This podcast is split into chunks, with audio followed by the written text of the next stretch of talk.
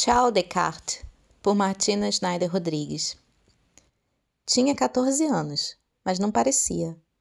Maria era magricela, os peitos mal tinham começado a despontar e sua bunda era mais reta que tábua de passar roupa. Na escola, ela invejava as outras meninas. As aulas de educação física eram o momento mais sofrido. Ali, quando todas estavam de shortinho, ela reparava que os meninos olhavam muito mais para as outras meninas que inveja ela tinha! Era tanta que chegava mesmo a se desesperar. Sentia-se aprisionada em seu próprio corpo. Antes se chamasse prisão e não corpo, ela pensava. Não acreditava em Deus, mas nesses instantes dramáticos pedia até a ele que mudasse suas formas e lhe desse mais curvas.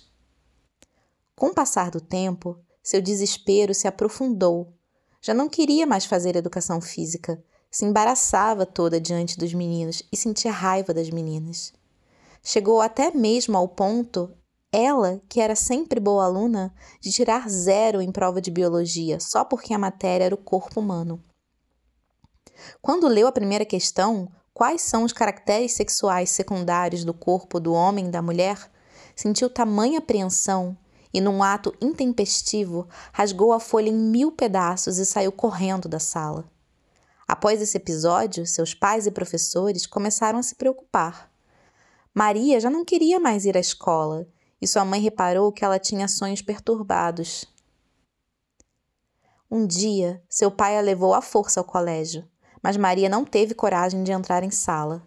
Correu para o banheiro e lá se lembrou de uma brincadeira boba de infância. Devia repetir três vezes diante do espelho um desejo, dar descarga em um dos vasos, sair correndo e seu desejo se realizaria. Não que ela acreditasse nisso, mas se já estava até orando sem acreditar em Deus, que mal teria tentar algo novo. Então ela pediu, desejando ardentemente: Quero ter a bunda da Lohane, o peito da Emília, os olhos de Madalena, o nariz da Sofia.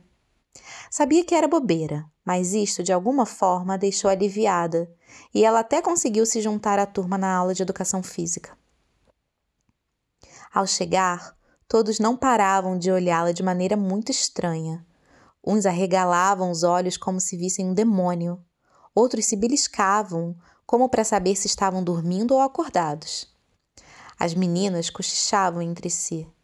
É claro que ela já sabia há um bom tempo que era esquisita, mas não desconfiava que era tanto assim.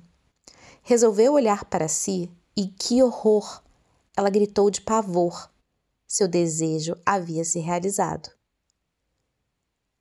Passado o primeiro minuto de perplexidade, uma confusão geral se instalou. As meninas invejaram. Se ela conseguiu roubar parte do corpo das outras, por que nós também não podemos? Foi assim que a briga começou. Atacaram umas às outras. Uma queria arrancar os pés da mais baixinha, os seus eram muito grandes.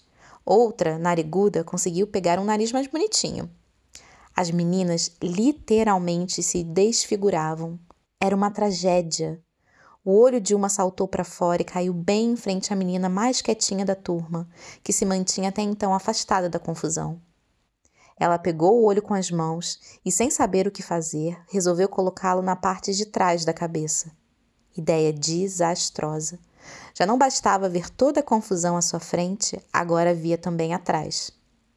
O susto foi tão grande que desmaiou. A mais magrinha acabou ficando, nem ela sabia como, com o maior dos peitos. O peso foi tanto que ela não aguentou, tombou para frente. Já a gordinha conseguiu pegar uma barriga sarada, mas não gostou.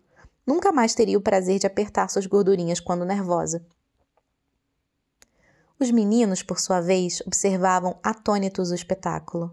Uns tentavam, sem sucesso, apartar as meninas. Outros faziam aposta. Quem ia ficar com os olhos da fulana, com o nariz da cicrana? Os professores e diretores se desesperavam. Como iam devolver aos pais suas filhas com um corpo diferente do que chegaram? Quando a confusão se amenizou, eis o que mais inesperado ocorreu. As meninas, não só desfiguradas no corpo, pareciam desfiguradas na personalidade. Não conseguiam mais saber quem eram. Estavam muito confusas. Da futilidade da aparência, passaram à futilidade dos questionamentos filosóficos. Existe alma sem corpo? E corpo sem alma? É o ser que habita o corpo? Ou o corpo que molda o ser?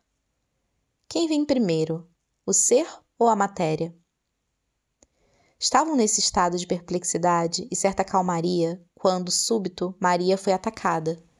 A menina, tida como, como a mais cruel e vingativa do grupo, viu a marca de nascença de Maria e, por pura maldade, decidiu consigo: É isso que vou tirar. Ninguém sofre mais do que quando lhe tiram o que é seu de nascença. No momento em que ela estendeu o braço para tocar na marca, Maria abre os olhos. Acordou. Teve um sonho terrível.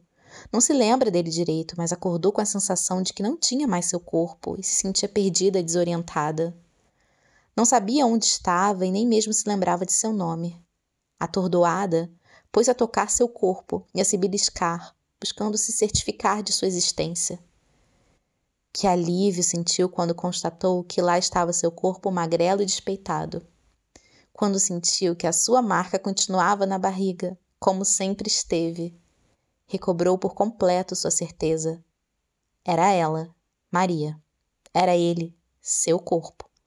Lá estavam os dois, ser e matéria, alma e corpo, como sempre foram, indivisíveis.